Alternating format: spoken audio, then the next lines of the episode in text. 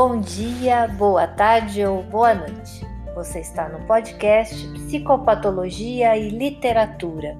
E hoje vamos voltar a conversar sobre Italo Svevo na sua obra A Consciência de Zeno. Zeno Corsini é um neurótico. Ele quer, mas não consegue deixar de fumar. Procure então um psicanalista que o aconselha a escrever sobre a sua vida.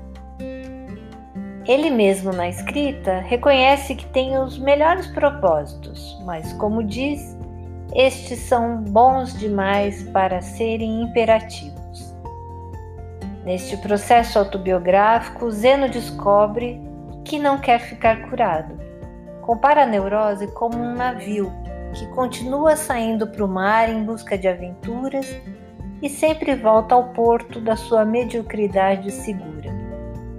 Zeno fala sempre na primeira pessoa, e mesmo quando fala dos outros, seu discurso é autocentrado. A realidade do mundo lá fora não o interessa, e sua autobiografia é cheia de ambiguidades. Ele quer acreditar na sua própria ficção. No livro A Questão da Análise Leiga, Freud diz que a terapia psicanalítica requer que o paciente tenha uma atitude diferente da pessoa que confessa. No trecho do livro, ele diz: de fato, a confissão participa na análise como forma de introdução, mas está muito longe de coincidir com o centro da análise ou de explicar os seus efeitos. Na confissão, o pecador diz que sabe, enquanto na psicanálise, o neurótico deve dizer mais que isso. E ainda não foi provado que a confissão tenha desenvolvido o poder de eliminar os sintomas diretos da doença. Zeno busca assumir, então, a posição de analista de si mesmo, mas o processo autobiográfico não é capaz de um diálogo interior não alcançando, portanto, as dúvidas necessárias sobre a veracidade do seu próprio discurso.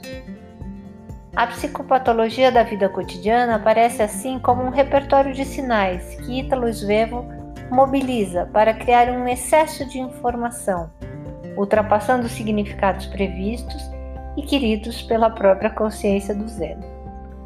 O personagem é o caso extremo da pessoa que rejeita um diagnóstico e está convencida de que pode curar-se sozinha, mudando a própria definição de saúde apenas por sua convicção. Ele diz, no trecho do livro, Zeno, eu estou curado, não só não quero fazer psicanálise, como não preciso disso. A minha saúde não vem só do fato de me sentir privilegiado no meio de tantos mártires não é a comparação que me faz sentir saudável. Eu sou saudável absolutamente.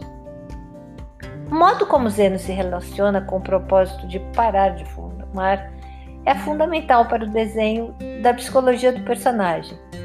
Com a renovação da promessa a cada nova data, Zeno declara o fracasso da racionalização anterior com uma nova racionalização, ainda mais frágil exibindo ao mesmo tempo seu cérebro hipertrofiado e criativo e sua incapacidade de ação.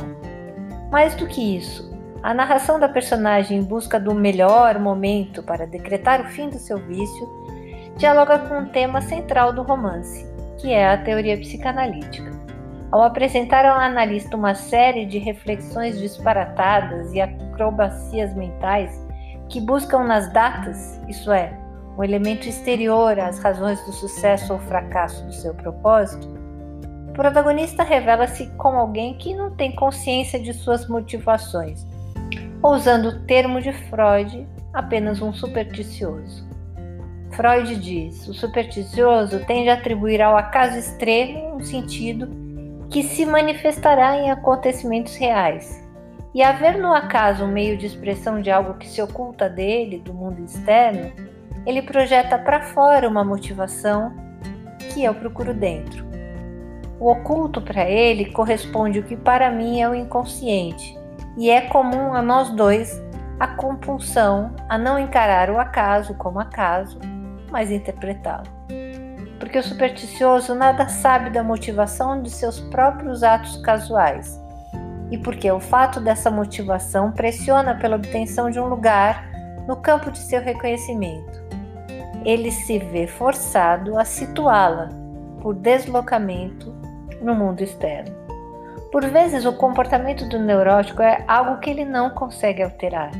Freud diz que o paciente resiste à terapia porque tem o desejo de permanecer doente e porque esse desejo se sobrepõe ao desejo de ficar curado. Em sobre o início do tratamento, o doutor avisa para os perigos de dar tarefas aos pacientes como prelúdio para os encontros terapêuticos, pois estes podem simplesmente aumentar a resistência.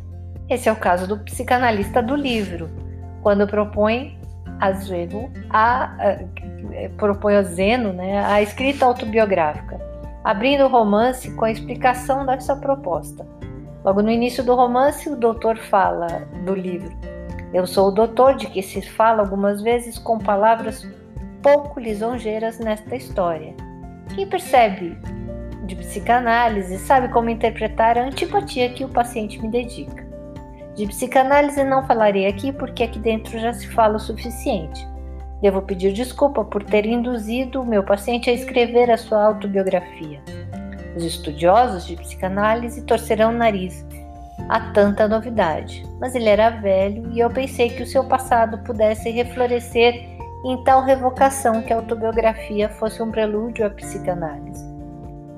Ainda hoje, a minha ideia me parece boa, porque me deu resultados inesperados, que teriam sido maiores se o doente não tivesse rejeitado a cura, furtando-me o fruto da minha longa e paciente análise dessas memórias publico-as por vingança e espero que ele fique aborrecido. Saiba, no entanto, que estou disponível para dividir com ele os lautos ganhos que retirarei dessa publicação, desde que ele recomece o tratamento.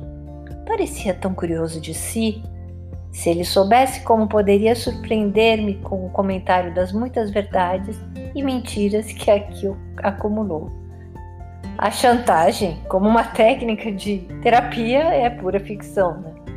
Mas a obra acaba é, sendo divertida e expondo os temas da psicanálise pela primeira vez na Itália. No último capítulo do livro, Zeno rejeita a conclusão do psicanalista e dá nota do seu repúdio pela ideia de que em alguma altura da vida desejou a mãe e sentiu necessidade de diminuir a força de seu pai. A obra, ao criar esse clima de rivalidade entre Zeno e o Dr. S., uma brincadeira que remete a Sigmund, nos mantém com bom humor numa constante análise da terapêutica psicanalista, em suas condições para a efetividade do tratamento, as questões da resistência e da própria compreensão do conceito de saúde. Vale muito a pena para quem tem interesse tanto em literatura quanto em psicanálise. Muito obrigado pela sua participação e nos vemos no próximo encontro com um novo autor e um novo livro.